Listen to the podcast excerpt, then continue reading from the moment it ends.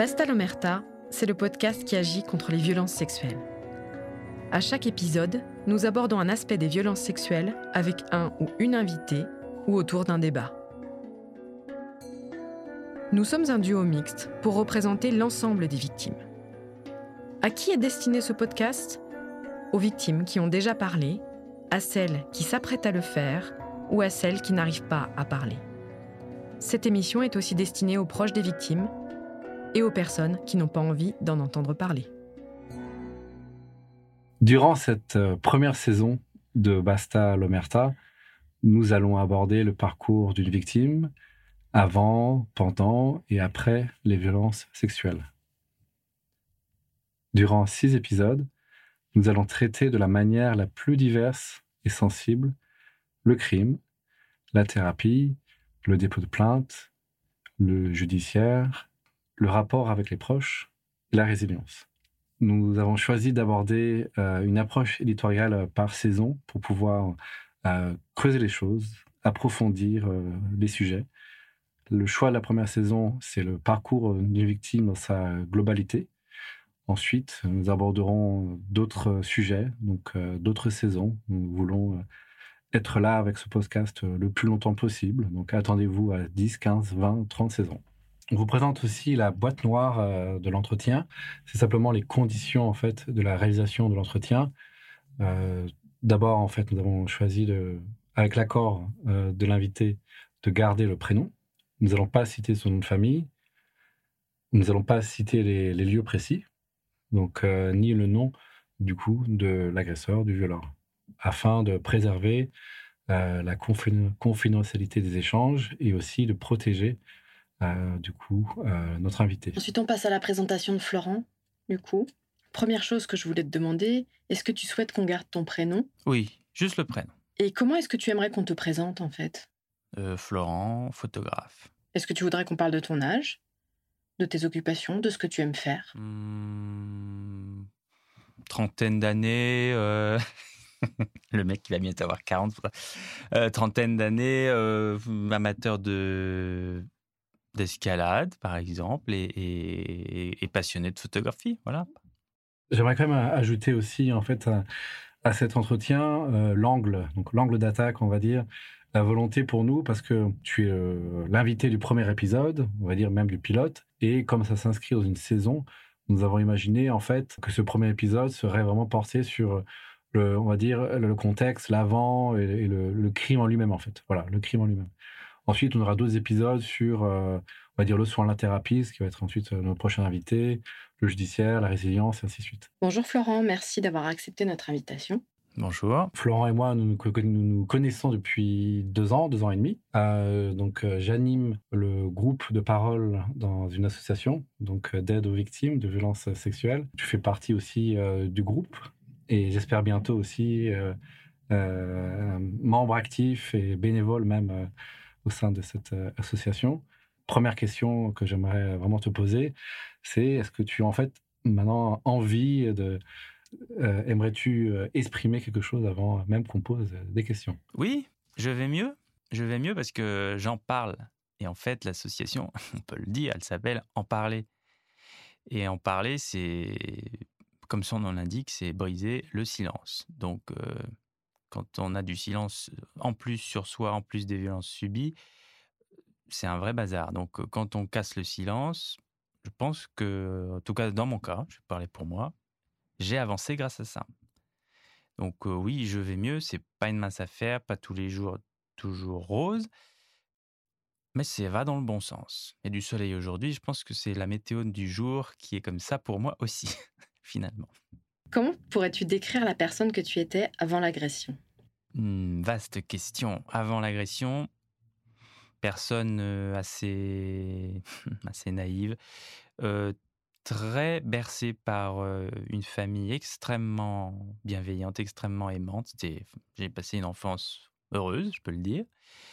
il n'y en a pas tant que ça qui peuvent le dire peut-être aussi nettement, mais extrêmement protégée de de beaucoup de problèmes, beaucoup de soucis. C'est bien en un sens, dans l'autre c'est compliqué parce que quand on découvre que le monde n'est pas si beau, que le monde est violent, que le monde est en fait autour de soi, les gens qu'on découvre quand j'ai fait mes études à partir de 18 ans seul dans une ville différente des parents, ça ne se passe pas tout à fait comme dans la famille. Donc j'ai déchanté assez vite et j'ai perdu beaucoup d'illusions assez vite.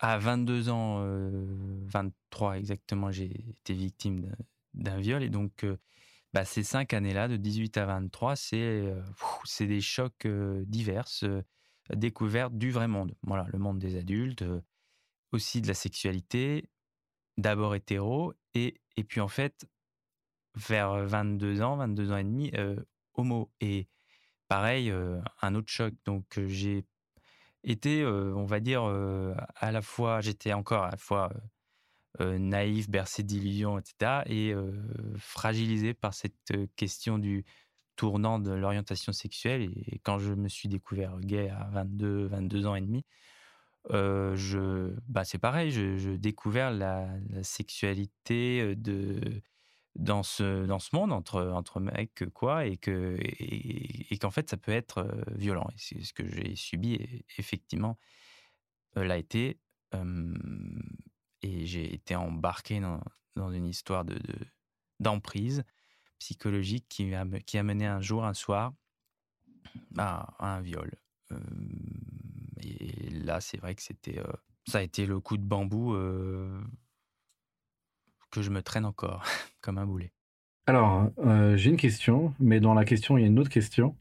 Euh, la première question, c'est euh, quel, quel, quel, était le rapport que tu avais avec, avec cette personne, justement Comment veux-tu définir, en fait, aujourd'hui, cette personne? L'agresseur, le violeur, le connard souvent, je l'appelle le sale type ou, ou l'agresseur, selon mon humeur. qui c'était? C'était un collègue à l'époque et en fait, au départ, ça m'a été une sorte de mentor professionnel. il était venu dans un cours. on avait été visiter le studio de radio, puisque c'était un. c'est d'ailleurs toujours un journaliste de radio. Je n'en dirai pas plus, mais. Et. Bah, sa rencontre, je pensais, devait être décisive, c'est-à-dire je m'étais imaginé qu'il pourrait me mettre un pied à l'étrier. Euh, en vrai, euh, c'est ce qui a dû se passer quelques jours, puisqu'il m'a permis de faire quelques piges dans le monde de la radio. Ça s'est vite transformé en cauchemar, en, fait, euh, et j'en ai même arrêté la radio assez rapidement. alors que c'était ma spécialité dans l'école de journalisme que j'avais fait, que j'avais suivi deux ans auparavant. Euh, ce, voilà, ce type ben, euh, m'a complètement cassé. Euh, c'était un, donc un collègue et, puis évidemment je l'ai jamais revu après. Je peux dire qu'il a en fait, hmm, il m'a entré dans une, ouais, une forme d'emprise qui a été jusqu'à ce que j'ai je, j'ai logé chez lui. Il m'a logé euh, voulant soi-disant m'aider à m'installer dans cette région. Euh, je ne nommerai pas cette région. Et euh, bah, donc j'ai logé chez lui, mais sans, du, sans aucune arrière-pensée. Et je le savais comme moi gay, ça n'empêche pas de devenir évidemment des amis tout sauf sexuels. mais apparemment, c'était pas son but. Ça a été pour lui bah, j'ai été une proie et assez facile visiblement. Et au bout de quelques... En fait, j'ai su rester un mois, un mois et une semaine. Ça s'est passé vers la troisième, troisième semaine, quatrième semaine environ. Et, au bout de la cinquième, il m'a fait comprendre qu'il m'avait assez aidé, avec des grosses guillemets, et qu'il fallait que je parte. Merci beaucoup, au revoir. Donc je suis rentré penaud chez mes parents qui ont rien compris. Et moi non plus d'ailleurs, puisque dès les actes, bah je, suis tombé, je peux le dire ainsi, mais c'est pas vraiment le terme médical, mais je suis tombé en amnésie traumatique. Blocage total du cerveau, blackout, un truc qu'on ne peut réaliser que quand on le vit en fait. Enfin, c'est quelque chose d'assez dingue. Maintenant, on, comprend mieux les mécanismes. évidemment, je ne l'ai j'ai même pas réalisé que je faisais un blackout. Enfin, je ne réalisais rien. Je l'ai réalisé en 2017, un 1er novembre, donc dix ans après. Évoquer un viol, c'est difficile. Hein. Ça peut être violent, intrusif, ça peut provoquer des problèmes judiciaires. C'est pourquoi, avec ce que tu viens de nous raconter, effectivement, on voudrait te demander d'évoquer, mais comme tu le souhaites, avec les mots que tu souhaites, bah, le contexte de cette agression et de ce crime. Oui, c'est vrai que c'est c'est douloureux. toujours de, de, de, se rappeler de ça. Mais c'est important d'en parler parce qu'au fond, si on n'en parle pas, c'est l'agresseur qui gagne. Le silence, c'est l'allié de, des agresseurs. Et donc, c'était dans, dans sa chambre, en, fait. Hein. Quand je logeais chez lui, je n'étais pas dans sa chambre, bien entendu. J'étais dans le canapé du salon que je repliais, euh, etc., tous les matins. Bah, sauf qu'un soir, euh, j'étais déjà prêt à. Bah, j'étais en pyjama, hein, pour être euh, très précis, et, il est arrivé triomphant, si je puis dire, nu et triomphant. Vous avez bien compris sexuellement parlant de quoi je parle. Et ça n'a pas été un. J'ai pas, j'ai pas, j'ai pas pu dire quoi que ce soit. J'ai été bloqué donc il est venu dans le salon et il m'a pris le bras et il m'a entraîné. Et, là, c'est le blackout. Dès, ce moment-là, en fait. C'est c'est dingue quand on y repense, mais c'est ça. Et j'ai fait ce qu'il a demandé de faire. Point. Parce que je pense que je voulais que ça se termine le plus vite possible. Et, la réalité, c'est que ça s'est fait vite. J'allais dire tant mieux. Ce n'a pas été euh, calvaire d'une heure, euh, mais le calvaire, euh, au fond, qu'il soit d'une heure ou de quatre minutes, il l'a été et que c'est assez indélébile pour la vie. Donc, bon, maintenant j'arrive à en parler à peu près sans émotion, mais il y en a toujours qui remontent forcément. Et bah voilà, cette chambre, euh, funeste chambre, c'est un souvenir qui remonte constamment.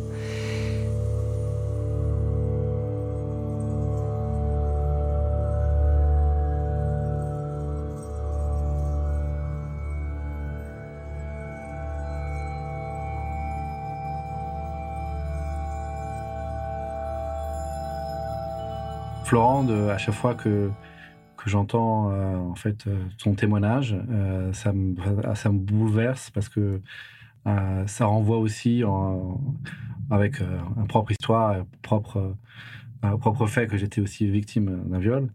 Donc ça, ça, quand je t'entends en fait, ça, ça m'évoque, enfin, j'imagine en fait concrètement ce qui est arrivé, je, projette, je, visualise en fait assez clairement.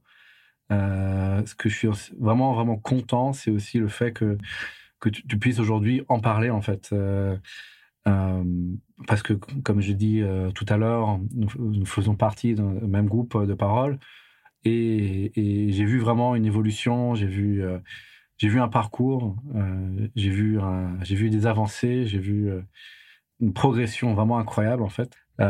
ma question en fait, c'est quand et, comment a eu lieu ta prise de conscience par rapport à ce que tu as vécu, en fait. Euh, je sais que tu l'as un tout petit peu évoqué. Est-ce que tu peux revenir sur ce moment euh, où tu as fait Ah, j'ai été victime d'un viol Oui, c'est vraiment très très clair. C'est une nuit, le 1er novembre 2017.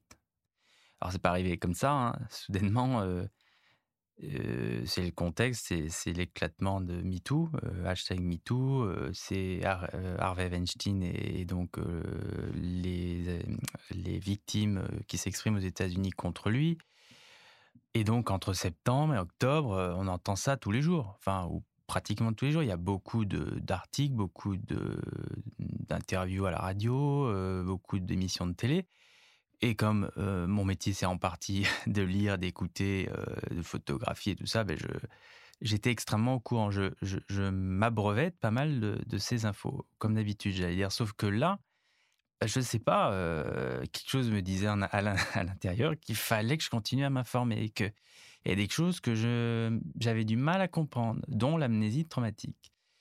Et c'est un, jour que, voilà, septembre-octobre 2017, que je découvre Muriel Salmona et les associations qu'elle mène sur justement l'explication des amnésies traumatiques, cette psychiatre, psychanalyste, si je ne me trompe pas, voilà, qui, qui en parle vraiment, qui décrypte. Et j'avais commencé un travail avec une psychologue depuis les attentats de novembre 2015, donc depuis deux ans en fait.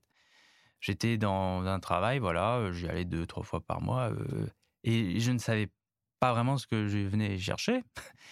Euh, bah, on, parlait, on parlait, je parlais de mes problèmes euh, divers et variés, euh, mais ça a fini par enfin, ça a commencé à tourner autour de ce lieu et de ce, moment où j'ai abandonné la radio, sans qu'encore je, comprenne ce qui se passe. Petit à petit, là, on est peut-être en mai, juin, juillet 2017, commence à tourner autour du gars, du sale type. Et je ne comprends pas pourquoi d'un coup, enfin, pas des trucs me reviennent de pourquoi lui, enfin, je veux dire, il avait disparu de la circulation, hein, on s'était pas revu, il n'y avait pas lieu qu'on se revoie, enfin, c'est bizarre, euh, mais je sentais que ça remuait des choses, enfin, je sais pas, j'allais pas très bien. Euh. Bon, l'été passe et donc Weinstein, euh, la vague MeToo, la première, l'initiale, et, et tout à fait logiquement, j'allais dire, j'ai une prise de conscience euh, une nuit. Et là, je me réveille. en fait, euh, tout, tout éclate d'un coup. Enfin, je veux dire, je, ça y est, je vois où, je vois quand, je vois que c'est lui, et je vois pourquoi, je vois ce qu'il fait, et je le vois d'en haut. Donc, je suis dissocié, comme on dit en, psychiatrie. Donc, euh, je, ne, je me vois du plafond de cette chambre pas encore. Je, je réalise pas que, c'était moi. Enfin, je, je sais que c'est moi, mais du plafond. C'est ainsi. Euh, et il va falloir un temps pour que je rentre, re-rentre dans le corps, si je puis dire, euh, et que je sorte de la pièce. Ça, c'est ensuite un autre enchaînement thérapeutique. Mais pour l'instant, je me vois du plafond. Et, et c'est une claque monumentale. J'en parle la seule personne qui, est possible, c'est-à-dire mon compagnon de l'époque, qui prend ça aussi en pleine gueule, parce que là, il, ben, il comprend pas non plus. Enfin, il dit oula, euh, beaucoup de choses là aujourd'hui d'un coup là. Euh, bon, qu'est-ce qui se passe? Et, voilà comment démarre la, la, tempête. Oui, une énorme tempête pendant peut-être une grosse année. mais sans cette tempête, je ne serais pas à, la calmie actuelle. Il a fallu aussi rentrer dans le merdier pour revenir au calme. Maintenant, maintenant, je sais que j'ai pu sortir de cette chambre et j'ai pu sortir, je peux sortir de ce cauchemar en fait. Je sais que c'est terminé, que ça ne m'arrivera plus. Je sais que ce type il est sali dans sa conscience parce que maintenant il le sait. J'ai été, été confronté à lui judiciairement parlant. Et c'est plus pareil. Maintenant, je, sais que je suis un combattant et finalement, j'ai gagné sur lui mais il a fallu du, il a fallu du temps. Il a fallu, ben donc, plus de 15, il a fallu 15 ans.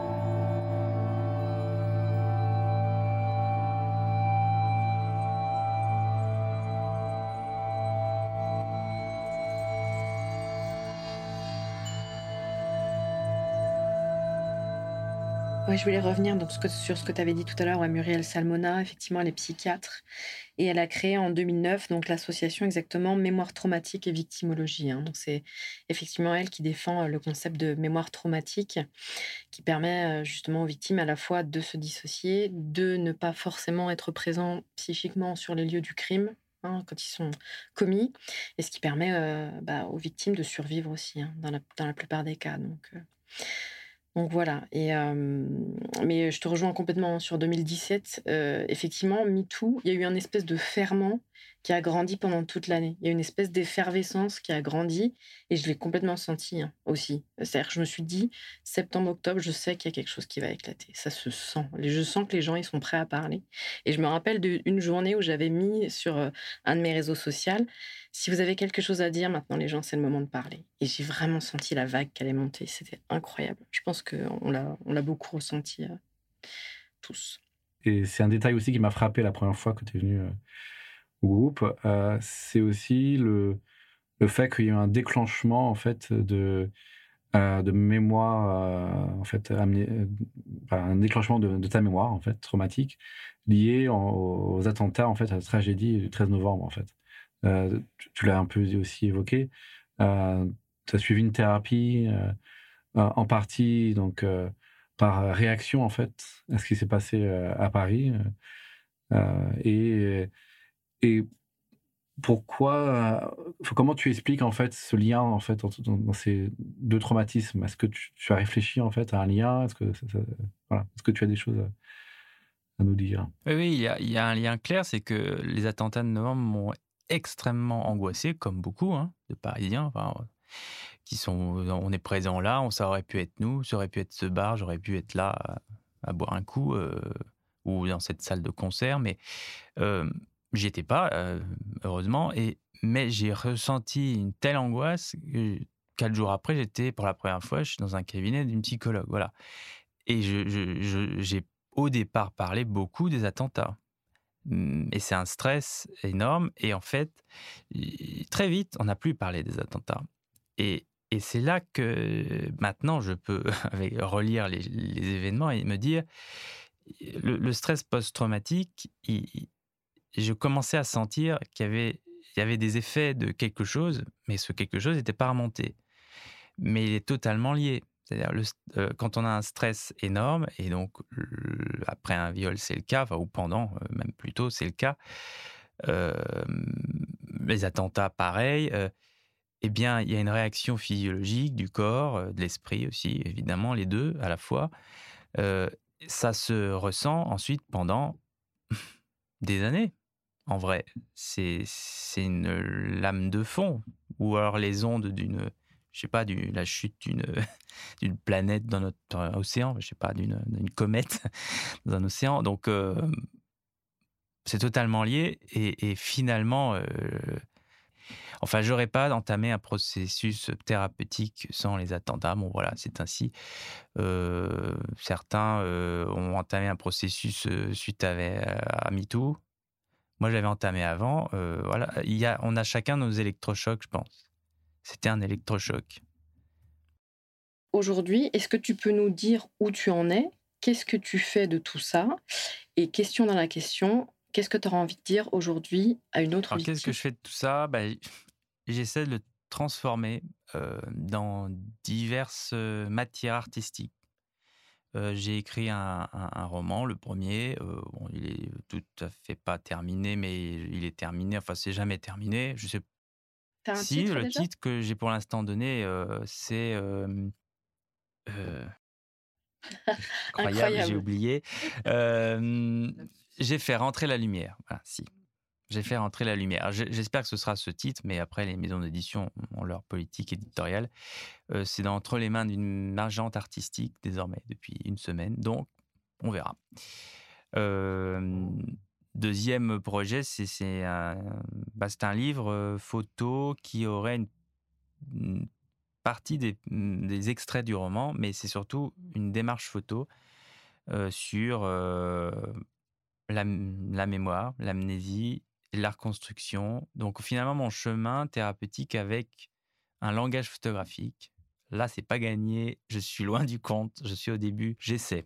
Euh, voilà. Mais en tout cas, j'essaie de faire de cet événement en fait assez lourd euh, dans ma vie, c'est vrai. Euh, ben, quelque chose de constructif, les, les psydis sublimés dans le langage technique. et, et puis, de temps en temps, quand même, en fait, j'essaie de ne pas y penser. Donc, d'en faire quelque chose qui est, bah, qui est là. J'aime bien cette image d'une boîte sur une, qui est sur une grande bibliothèque. Il y a plein d'autres choses à voir. Et la boîte, elle est là. Je sais qu'elle est là. Je sais que je peux ouvrir. Je sais que je peux la laisser aussi fermée. Et que je peux aussi ne pas la voir. Passer devant tous les jours sans la voir. Cette boîte, c'est ce que j'essaie de transformer ça en une petite boîte sur une, une grande bibliothèque c'est pas évident. Des fois, elle souffle toute seule, elle tombe. Je sais pas, ah merde, elle a encore laissé deux, trois bidules tomber au sol. Donc, je la remets. Voilà, mais bon, globalement, face à ce que c'était, c'est-à-dire, c'était, ça a été un cataclysme en 2018, hein, tentative de suicide. Enfin bref, j'en passe les détails, mais euh, face à ce que c'était, ma foi, c'est plus, c'est plus grand chose, ou presque. Ça m'évoque en fait le fait qu'on va sans doute te réinviter. Il y a beaucoup de choses à, dire, justement, euh, ce parcours de la résilience notamment. Euh. Mais aujourd'hui, c'est juste vraiment sur, sur, sur cet angle de, on va dire, du crime, de l'événement, du viol dont, dont, tu as été victime. ma question finale, en fait, serait de te demander est-ce que tu as envie euh, en fait, euh, d'ajouter d'autres choses? Est-ce que tu as envie d'exprimer d'autres euh, points qu'on n'a pas pu du coup aborder aujourd'hui? Il y a des réactions qui, qui, qui, sur Facebook récemment m'ont interpellé parce que j'ai parlé de mon histoire avec les mots qu'il faut et on m'a dit ah c'est hyper courageux et ce mot de courage en fait je, c'est resté un peu dubitatif euh, et j'ai réalisé, bah oui, oui, j'ai du courage, oui. Mais en fait, je parle à des victimes potentielles là. Il vient en route. Cherchez pas, euh, on n'a pas du courage comme ça, là, c'est pas inné, ça vient pas du ciel. Euh. J'en avais pas hein, il y a cinq ans. Parce que quand, j'ai, quand tout ça est remonté, bah, j'ai failli me balancer. Donc, c'était pas courageux. Bah, en tout cas, je me dis ça à moi. Mais j'avais pas, j'y arrivais pas. bon, il y a eu une étincelle de vie. ma nièce venait de naître. Enfin voilà, ça, ça, ma nièce, elle m'a raccroché au, elle m'a raccroché un fil. merci. et ben ça vient en route, franchement. Ça vient en route. c'est pas, voilà, c'est pas inné. Puis c'est pas qu'une question de volonté. Oui, on je, veux vivre et je veux combattre, oui, je me bats, oui, je. Mais tout le monde est capable, en fait. Tout le monde est capable, avec plus ou moins, peut-être plus ou moins de, facilité, plus ou moins de temps, plus ou moins de, mais vous y arriverez, vous y arrivez même maintenant, parce que déjà rien qu'en parler, c'est la vie, c'est la victoire, et c'est la vie, d'ailleurs, en même temps. Voilà. Merci Florent. Voilà, je ne vais pas utiliser le mot courage, hein, du coup, mais, euh, mais euh, effectivement, euh, je suis toujours effectivement impressionnée par le cadeau que les victimes se font les unes aux autres de, de, parler et de se donner effectivement tous ces conseils, toute cette bienveillance. et on sait que c'est ultra précieux. En fait, c'est vital. C'est pas le, courage. Je crois que ça, c'est c'est vital. C'est soit en fait, j'y allais, je, je vis, je continue, je combats, soit j'arrête tout de suite c'était à la limite pour moi, c'était pas un choix. je voulais continuer, bah ouais, à voir ma nièce. Donc en fait, c'est vrai que si elle n'était pas là, si elle n'avait pas été là, peut-être que bon. Mais je voulais voir ma nièce, je voulais être mmh, le parrain parce que j'avais été choisi comme parrain peu, peu de temps avant et, et, enfin peu de temps avant que j'aille vraiment pas bien. Euh, bah, voilà, je suis son parrain. Euh, je vais la suivre, je la suis. Merci beaucoup à toi, Florent, pour tes mots et pour tout ce que tu as, tout ce que tu nous apportes. Merci à vous. Merci.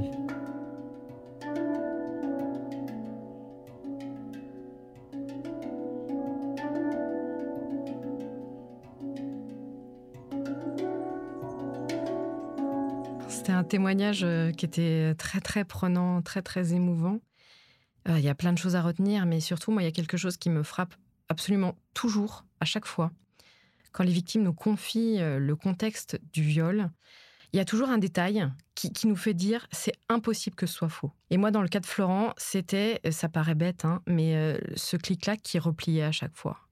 Et ça, c'est quelque chose que ça m'a ça m'a vraiment déchiré le cœur quand il a dit ça parce que je le vois hyper attentif à respecter l'hébergement de son hôte, à respecter l'espace vital de son hôte, euh, cet espace vital que, euh, voilà, que l'agresseur, euh, lui, a totalement saccagé. Donc, ouais, c'était très, impressionnant pour moi.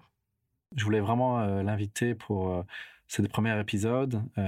c'est un homme qui a été victime de, de violences sexuelles. Je connais Florent depuis deux ans.